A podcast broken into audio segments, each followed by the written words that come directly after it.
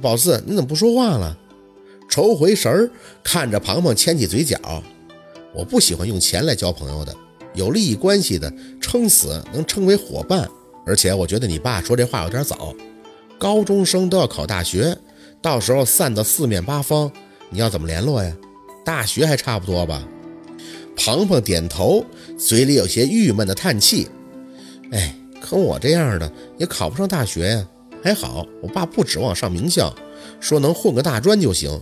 我们家里就没有能念书的，所以我爸妈就希望我能有个文凭，不是用来干别的，就是炫耀，炫耀家里边终于有个初中毕业就不念的了。宝四忍不住的笑，心里还是很羡慕。要是他家里没有经济压力，跟普通的家庭一样，只是觉得子女上大学是很自然平常的事儿，那宝四想自己也会很轻松的，至少成绩努努力还是可以上去点，不会像现在只觉得钱是重要的，一切都得围绕着钱去打算。薛刃，有人叫他，抬起头却是个不认识的男生。他看着宝四笑，身后不远处还站着好几个探头探脑的，这架势熟啊，肯定是给他东西，或者是做自我介绍来的。嗯，那个我是帮马哲来传话的，他约你晚自习前去后操场，有东西给你。说完，他转身就跑了。那几个男生随即勾肩搭背的站在一起，其中一个还在不时的回头看着宝四，认识他。马哲，那个体育棒子，军训还得了个什么奖，上他讲话来着。马哲，庞庞的兴奋点低得惊人，很让宝四莫名其妙。宝四是马哲哎，是啊，又不是马克思，你激动什么呀？庞庞捂着嘴看宝四，多帅呀！咱班童倩倩就喜欢他，你知道不？哼，真不知道，没看出哪儿帅。造那个姓陆的比起来，那差。怎么又想他了呢？有病！哎，宝四，宝四，你记着要去啊，肯定是有惊喜。没时间，我得回家。别呀！庞庞拉住宝四的胳膊，就一脸的窃笑。哎，你是不是有喜欢的人呀？哎，那谁呀？谁？没有，我没有早恋的想法。庞庞撇嘴，哼，我才不信呢！你从小到大就没有一个能让你印象深刻的男生？宝四侧脸看向他，有印象深刻的当然有。庞庞似乎感觉自己的奸计得逞了，那叫什么？哪个学校的？不知道他哪个学校的，但现在应该是在国外了。国外的，他八卦的本性暴露了。说说呗，说他叫什么？我听听名字好听不？嗯，姓陆。陆。宝四无语，你激动什么呀？庞庞的脸黑红黑红的，小说男主的姓啊，名字是不是特别好听？是咱们市的吗？他爸是不是巨有能耐，富二代吧？啊，宝四，你说说，你说说。宝四停住脚，一本正经的看他。嗯，他爸还真是挺有能耐的，知名人士，光老婆就好几个。真的呀？庞庞瞪大眼，他爸叫什么？我认识不？宝四重重的点头。嗯，你肯定认识。说呀，宝四，你快说谁呀？陆振华，谁？庞庞翻着眼睛想，这名耳熟啊。宝四憋着笑看他，你当然熟悉了。他爸多有名啊，人送外号黑豹子。他还有三个妹妹，一个叫依萍，一个叫如萍，一个叫梦萍。好啊，宝四，你逗我。宝四笑着往教室里跑。这姑娘的心思都用在言情小说上了，不逗她逗谁呀？纵观校园生活，宝四觉得收获的就是庞庞这么一个朋友，至少有他在，让宝四的城市生活不再那么孤单了。那个叫马哲的男同学还是纠缠了他一阵子，但是宝四直接采用了快刀斩乱麻的方式，阻断了他的情思。就是把他给的情书都交给了教导主任，结果就不用说了。那教导主任是夏文东同事的老婆，瞬间就盛怒，大会批评，说再有下次就直接留校察看，以儆效尤。那个马哲被刺激的够呛，再看见宝四都恨不得用眼神杀了他。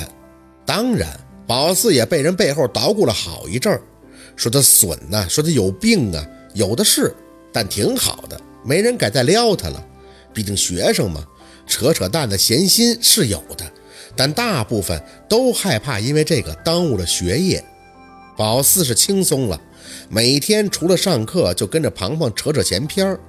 他一开始还控制不住老毛病，愿意请他吃东西。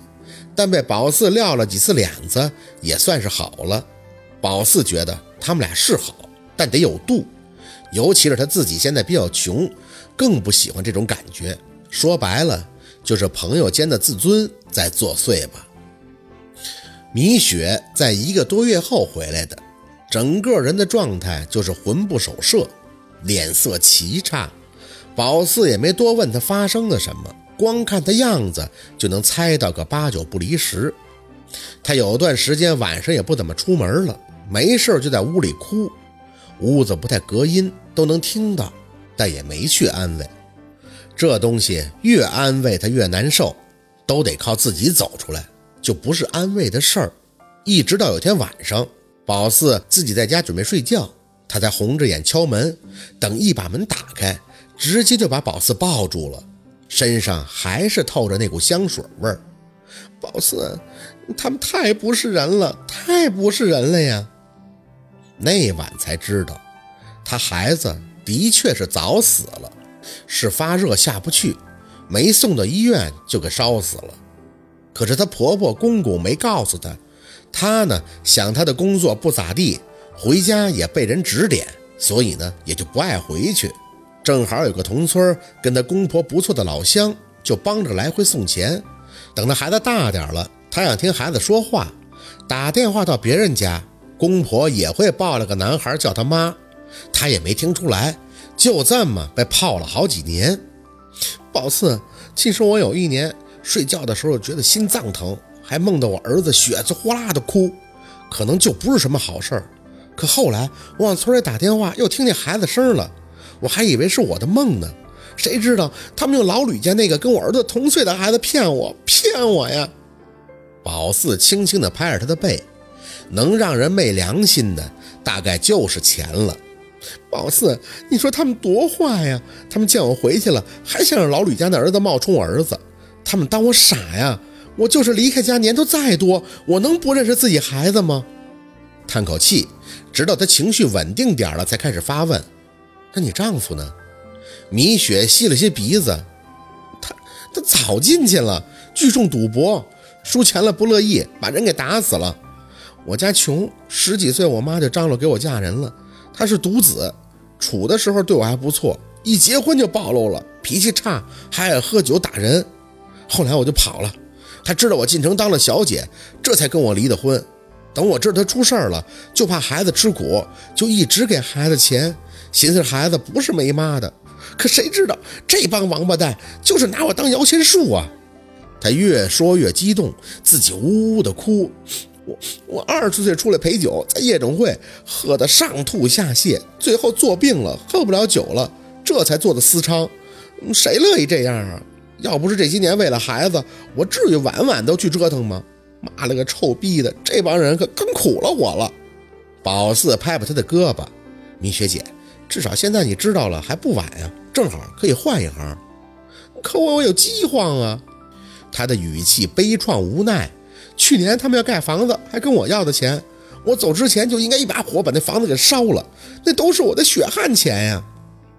由着他哭喊，爆发一下也算是舒服了。反正缺德的人是在哪儿都不缺的。等他哭完，又跟宝四说了好些谢谢，说要给他钱。宝四没要，这也不算什么，没必要可丁可卯的。打那以后，他就有些忧郁，看见若君也不说很热情的聊天什么的了，弄得若君还问宝四他怎么了。